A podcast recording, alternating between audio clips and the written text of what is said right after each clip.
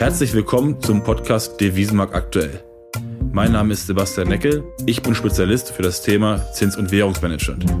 Mein Gesprächspartner heute ist Ulrich Stephan, Chefanlagestratege der Deutschen Bank. Der G20-Gipfel in Osaka liegt hinter uns. Es sah so aus, als wenn sich China und die USA annähern würden im Handelskonflikt. Uli, es ist relativ ruhig geworden in letzter Zeit oder in den letzten paar Tagen darüber. Wo stehen wir aktuell? Also tatsächlich, nachdem ja äh, diese Handelsfragen im Mai wieder eskaliert waren, hat man sich in Osaka äh, chinesischer und amerikanischerseits die Hand gegeben und will wieder verhandeln. Die Verhandlungen haben auch angefangen diese Woche in Peking. Allerdings hat äh, die Volksrepublik einige Bedingungen geknüpft, äh, beispielsweise Huawei. Huawei steht nach wie vor auf der schwarzen Liste Amerikas. Äh, da hat Trump zwar gesagt, dass ähm, die chinesische Firma wieder einkaufen darf in den USA, aber nur all die Dinge, die nicht die nationale Sicherheit betreffen. Äh, auch etwas überraschend hat äh, Trump nochmal Zölle eingeführt äh, gegenüber China und auch äh, Mexiko, was Stahl angeht. Hier fühlt man sich ungerecht behandelt und vor allen Dingen äh, will man Panzer liefern an Taiwan. Also ich denke, dass die Verhandlungen zwar jetzt wieder aufgenommen worden sind, aber nicht so ganz einfach werden, wie vielleicht man äh, aus den Statements nach Osaka äh, hat glauben wollen. Das heißt, wir haben erstmal in Europa noch ein bisschen Ruhe. Das heißt, die Verhandlungen zwischen den USA und China sind immer noch im Fokus momentan. Also für die Märkte ist das sicherlich das allergrößte Thema. Ist natürlich auch ein riesiges Handelsvolumen, was da hinterhängt, was am meisten Aufmerksamkeit äh, auf sich zieht. Aber man darf eben auch nicht vergessen, dass der Konflikt mit Japan ja nur von Mai auf August verschoben worden ist und auch der äh, Handelsstreit mit Europa auf den Oktober. Also wir werden auch hier Lösungen finden müssen. Das heißt, wir brauchen auch in Europa eine starke Kommission, die dann auf Augenhöhe mit Amerika verhandeln kann. Äh, wir müssen auch eine Einigung finden zwischen Deutschland und Frankreich. Äh, da haben wir ja auch einen Handschlag gehabt zwischen Europa und Südamerika äh, für eine Freihandelszone. Allerdings hat Frankreich schon gesagt, dass sie nicht ratifizieren möchten, solange eben ähm, Einfuhrzölle auf Agrarrohstoffe abgebaut werden. Und das ist eben auch ein Knackpunkt Richtung Amerika. Also es wäre gut, wenn wir eine starke Kommission hätte, die auch europäische, sprich deutsche, französische Interessen hier zusammenführen kann, wenn wir mit Amerika in die Verhandlungen eintreten. Donald Trump wünscht sich ja einen schwächeren US-Dollar, um die Wirtschaft anzukurbeln. Jetzt hatten wir letzte Woche doch relativ starke Arbeitsmarktzahlen aus den USA bekommen. Wie siehst du momentan die Politik der Fed? Heute spricht Paul vom Repräsentantenhaus. Ähm, was wird es da Neues geben? Gibt es da Anpassungen in Geldpolitik? Also wir rechnen nach wie vor damit, dass die äh, amerikanische Notenbank Ende des Monats einen Zinsschritt nach unten machen wird. Der Kapitalmarkt hatte vor dem Arbeitsmarktbericht mit äh, bis zu 30 Prozent darauf spekuliert, dass es möglicherweise sogar 0,5 Prozentpunkte, also 50 Basispunkte werden könnten. Äh, das ist mittlerweile wieder raus, aber man geht immer noch mit, äh, mit 100 Prozent im Grunde genommen davon aus, dass eine 25 Basispunkte Senkung kommen wird.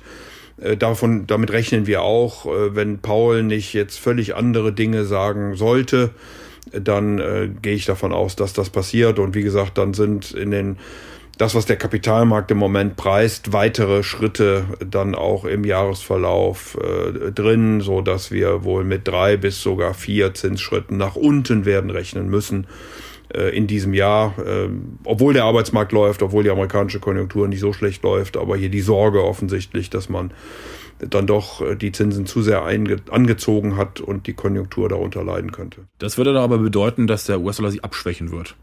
Ja, das kommt natürlich darauf an, was denn dann die Europäer wiederum äh, machen. Und da hat ja, äh, ich hätte schon fast gesagt, eine sagenumworbene Rede Mario Draghi in Sintra gehalten. Ähm, also quasi ein Whatever It Takes 2.0. Ähm, er hat bei der Eröffnungsrede dieses Treffens von Notenbankern, Politikern, Wissenschaftlern in der Nähe von Lissabon gesagt, dass wenn es nicht besser wird, die Europäische Zentralbank stimulieren müsste. Ähm, und äh, stimulieren bedeutet Zinssenkung und oder das Kaufprogramm wieder anwerfen und dass man da schon in intensiven Diskussionen äh, zu wäre. Also auch hier gehen die meisten davon aus, dass wir im September eine Zinssenkung der Europäischen Zentralbank sehen werden. Und damit ist im Grunde das, was wir noch vor wenigen Monaten diskutiert haben, Zinswende, äh, komplett rausgenommen. Äh, es wird wohl noch eine ganze Zeit lang bei extrem niedrigen Zinssätzen bleiben.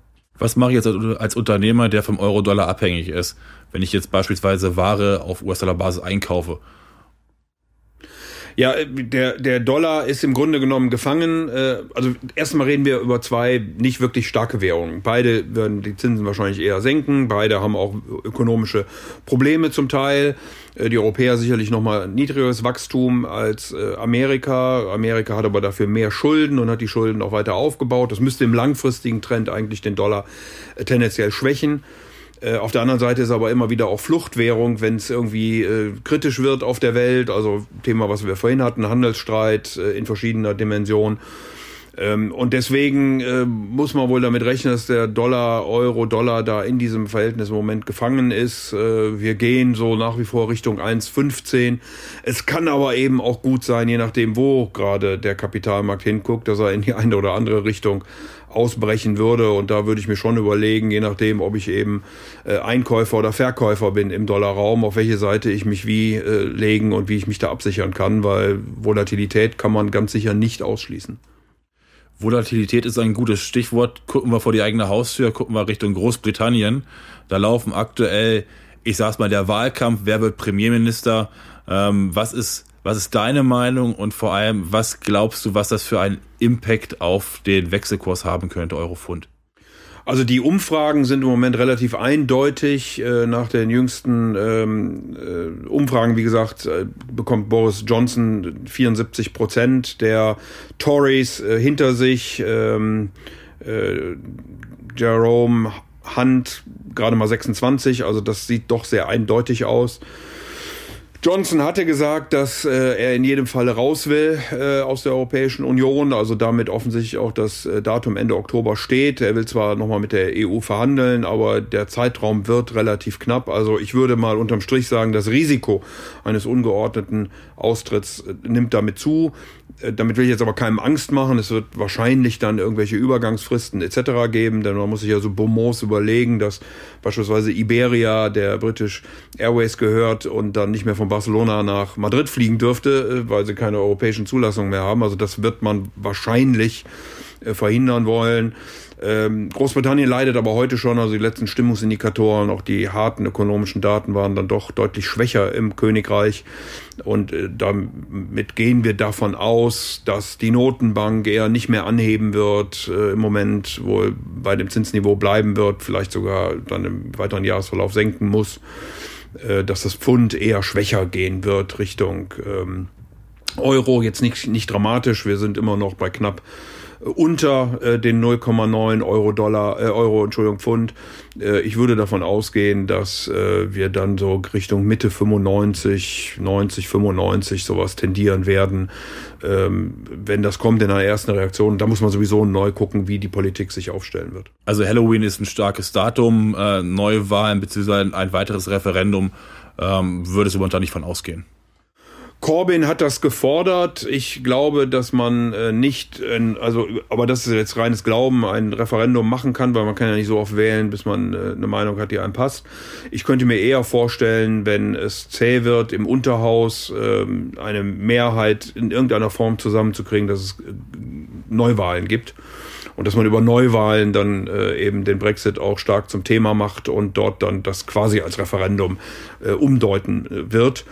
Ähm, das ist halt, das ist möglich, das halte ich für, für möglich, aber ähm, wie gesagt, dass also ähm, Johnson, wenn er da mit knapp 80 Prozent bestätigt wird als Nachfolger von äh, Theresa May, kann ich mir nicht vorstellen, dass er von seiner eigenen Partei gestürzt wird. Also ich würde heute davon ausgehen, dass er Premier wird, dass er auch irgendwie zu einem Ergebnis äh, kommen wird mit dem Brexit, sei es mit Europa oder eben ungeordnet und dass man dann mit der Situation oder neu über die Situation nachdenken muss. Lass uns über unsere Freunde in Polen sprechen. Ähm, wir in der, in der Eurozone kämpfen ja mit einer niedrigen Inflation. In Polen ist Inflation bei 2,6 Prozent gewesen. Trotzdem hat die äh, Zentralbank keinen Zinsschritt nach oben gewagt. Wie bewertest du die wirtschaftliche Lage momentan in Polen? Und war dieser nicht vollzogene Zinsschritt äh, wirklich ähm, abwarten? Oder glaubst du nicht daran, dass die Zinsen steigen werden? Glaube ich tatsächlich nicht. Also die wirtschaftliche Situation ist tatsächlich ziemlich gut in, äh, in Polen. Die Konjunktur läuft, äh, aber Osteuropa hängt natürlich auch sehr stark an Westeuropa und äh, insofern wird man auch ein Auge darauf haben, wie denn dort die Konjunktur weiterläuft, die sich abschwächt mit der gesamten Weltwirtschaft, äh, die sicherlich auch dann nochmal negativ von dem Brexit betroffen werden könnte.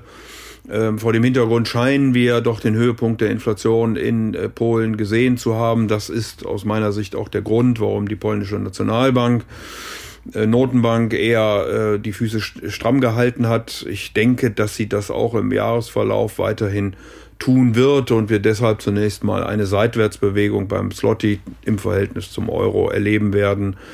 Ähm, dann kommt es eben darauf an, wie sich die Wirtschaft dann äh, relativ zueinander äh, entwickelt. Äh, aber wie gesagt, zunächst mal würde ich jetzt von einer Seitwärtsbewegung ausgehen. Möglicherweise dann im Anschluss, je nachdem, wie Zinssätze laufen, sogar mit einer leichten Abschwächung des Lotti.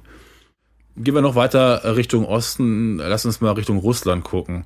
Das war ja letztlich Russland vor eineinhalb Jahren ein ganz großes Thema an den Märkten. Sanktionen, wir hatten ein bisschen Bewegung drin. Jetzt haben wir den Handelsstreit, was wir vorhin schon besprochen haben, USA, China, wir haben den Brexit. Von Russland hört man nicht gar nichts mehr. Ja, die russische äh, Zentralbank hat wohl die Chance, die Zinsen äh, zu senken. Auch hier ist das Wachstum äh, nicht wirklich dynamisch.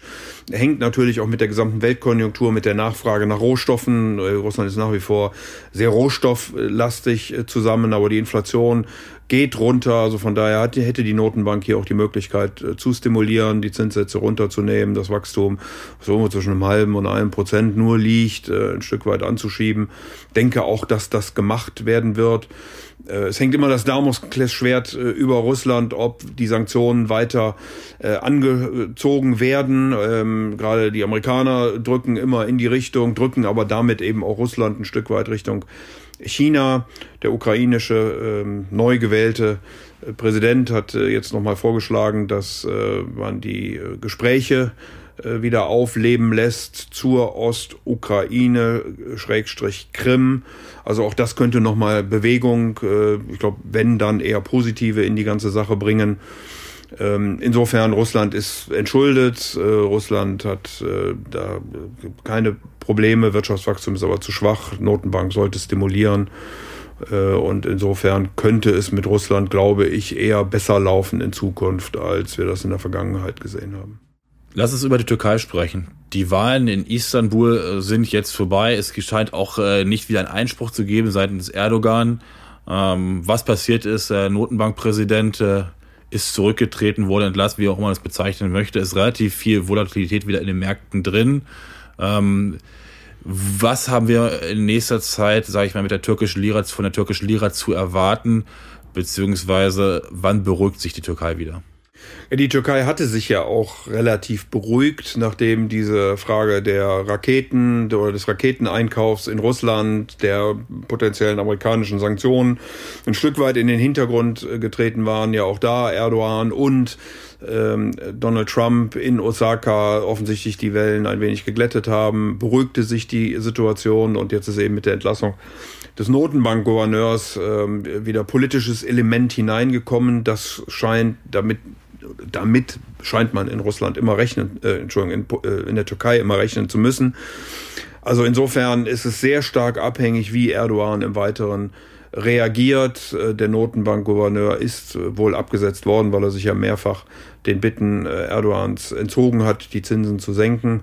Die sind natürlich auch auf einem sehr hohen Niveau, was aber auch in der Inflation liegt, die nur sehr mäßig runterkommt. Ähm, aber wie gesagt, all diese fundamentalen Daten, die, die ja bekannt sind und die nicht gut sind und die sich tendenziell in den letzten Wochen und Monaten ein wenig gebessert haben, werden immer wieder überschattet durch solche politischen Eingriffe, die dann das internationale Anlegerpublikum, äh, die Händler äh, irritiert und die dann eher mal auf Verkaufen drücken und sich an die Seitenlinie stellen, so wie wir das eben am Freitag und Anfang der Woche erlebt hatten, ähm, als dann normal der Notenbankgouverneur entlassen worden war.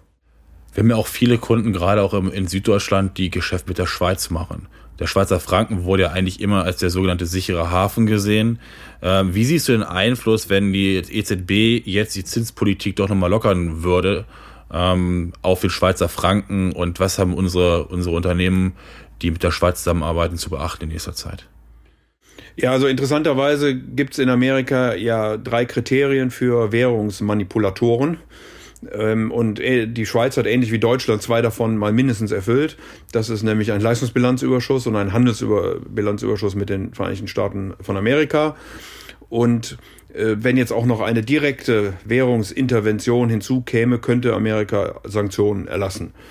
Bei Zinssätzen kann man immer noch darüber reden, ob das wirklich direkte Währungsmanipulation ist, aber bei Interventionen ist das ganz sicher so. Deswegen glaube ich nicht, dass die Schweiz diesen Weg gehen wird. Äh, sie hat ja auch Verhandlungen mit, mit der Europäischen Union laufen, da sollen 122 Abkommen ersetzt werden, aber auch das ist zäh und gestaltet sich ja im Moment äh, schwierig. Äh, insofern glaube ich nicht, dass die Schweiz das wagen wird. Ich glaube, wenn die Europäische Zentralbank tatsächlich nach unten geht mit den Zinsen, wovon ich ausgehe heute, dann wird auch die Schweizerische Nationalbank eher die Zinsen senken.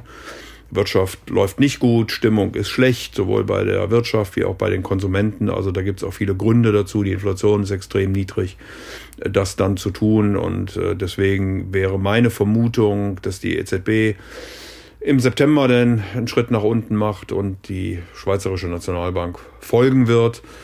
Ähm, und wir gehen davon aus, dass der äh, Schweizer Franken ein, Stückchen äh, möglicherweise aufwerten wird, aber in etwa in dem Band, wo wir sind, also auch so um die 1,15 äh, herum zum Euro. Die brennende Frage, ähm, die ich immer wieder bekomme, ist, wie sehen wir eigentlich ähm, die Beziehung zwischen den USA und Iran beziehungsweise den ganzen mittleren Nahen Osten im Sinne von, siehst du da das Potenzial, dass der Konflikt größer wird? Wie werden sich die Europäer verhalten? Und wenn der Konflikt weiter zunimmt, ähm, glauben wir dann in dem Moment, dass der Dollar auch als sichere Hafenwährung dann deutlich fester wird? Das kann natürlich sein. Also wie, wie wir vorhin ja schon zum Euro-Dollar sprachen, dass der Dollar da immer als äh, Safe Haven angesehen wird und typischerweise sind dann die äh, Kapitalflüsse auch in diese Richtung. Ähm, der Iran hat jetzt angekündigt oder er hat gesagt oder angezeigt bei der äh, Atomaufsicht, dass man angereichert hat, mehr oder über das Maß hinaus, was äh, hier im äh, Iran-Abkommen vereinbart worden war. Damit ist das Abkommen gebrochen. Man kann darüber diskutieren, ob der Iran es überhaupt noch brechen kann, wenn die Amerikaner es schon aufgekündigt hatten. Ähm, aber das trifft äh, oder tritt, äh, das beruhigt sicherlich nicht äh, die, die Nerven wirklich und äh, schafft deswegen keine, keine Entlastung. Äh, wir haben bisher noch keine Reaktion Amerikas. Beim Abschuss der Drohne war ja zuerst sehr hitzig und dann hat äh, Amerika ja doch eher zurückhaltend reagiert. Äh, aber es können da Unfälle passieren. Das darf man, glaube ich, nicht ausschließen. Ähm, es gehen ähm, so rund ein Drittel der Öl und so ein Viertel der Gastransporte ähm, durch die Straße von Hormuz. Äh, Amerika hat schon mal gesagt, warum sie die eigentlich beschützen sollte, wenn das meiste davon gar nicht nach Amerika geht. Stichwort Fracking, sondern nach Europa und nach Asien. Ähm, der Konflikt schwelt und das Risiko, was aus meiner Sicht besteht, ist eben, dass irgendeiner dann doch mal auf den falschen Knopf drückt und dann wir eine Eskalation sehen können kann man nicht ausschließen. Und wie gesagt, ich würde davon ausgehen, dass der Dollar dann davon tendenziell profitieren sollte. Das heißt, letztlich, wir haben den Handelsstreit, der ist noch nicht gelöst. USA, Großbritannien, USA, China, Europa, wir haben Brexit, äh, das ist auch noch nicht gelöst, wir wissen nicht, wo es hingeht. Ähm, wir haben am Ende des Tages auch im Mittleren Nahen Osten das Problem nicht. Die ganzen Volatilitäten in den meisten Währungen sind ja relativ weit unten. Unterschätzt der Markt insgesamt das Risiko momentan? Ich glaube ja, dass er das tut. Also das tut er nicht nur bei den Währungen, sondern das tut er auch, glaube ich, in vielen anderen äh, Märkten. Äh, hier wird äh, sehr auf die Hilfe der Notenbanken im Moment geguckt, aber Unfälle sind eben möglich. Das muss nicht alles jetzt äh, schlecht und, und negativ ausgehen und erst recht nicht eskalieren.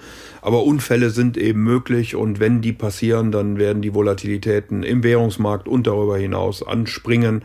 Und ich glaube, dass der Markt tatsächlich an der einen oder anderen Stelle da ähm, äh, zu verhalten ist und zu sehr glaubt, dass die Notenbanken es schon richten werden. Äh, man kann ja nur in das äh, vierte Quartal des letzten Jahres hineingucken. Also da reichen schon wenige Sachen wie Äußerungen des amerikanischen Notenbankgouverneurs ähm, um eben doch zu deutlicheren Volatilitäten zu führen. Insofern äh, wäre ich da eher etwas auf der vorsichtigeren Seite im Moment glaube, das ist ein gutes äh, Fazit für den heutigen Podcast. Die Unsicherheiten sind im Markt, auch wenn sie das äh, von den Volatilitäten momentan noch nicht so anzeigen. Und gerade das ist ja die Gefahr. Und deshalb ist es umso wichtiger, dass man sich jetzt mit Wechselkursrisiken, mit Länderrisiken, mit Beziehungen beschäftigt, ähm, damit man auch in Zukunft weiterhin sein Geschäft, sein Grundgeschäft einfach sicher wirklich äh, begleiten kann. Herzlichen Dank, Uli. Sehr interessant gewesen heute wieder mit dir. Das war es dann heute für den Podcast Devisenmarkt aktuell. Vielen Dank.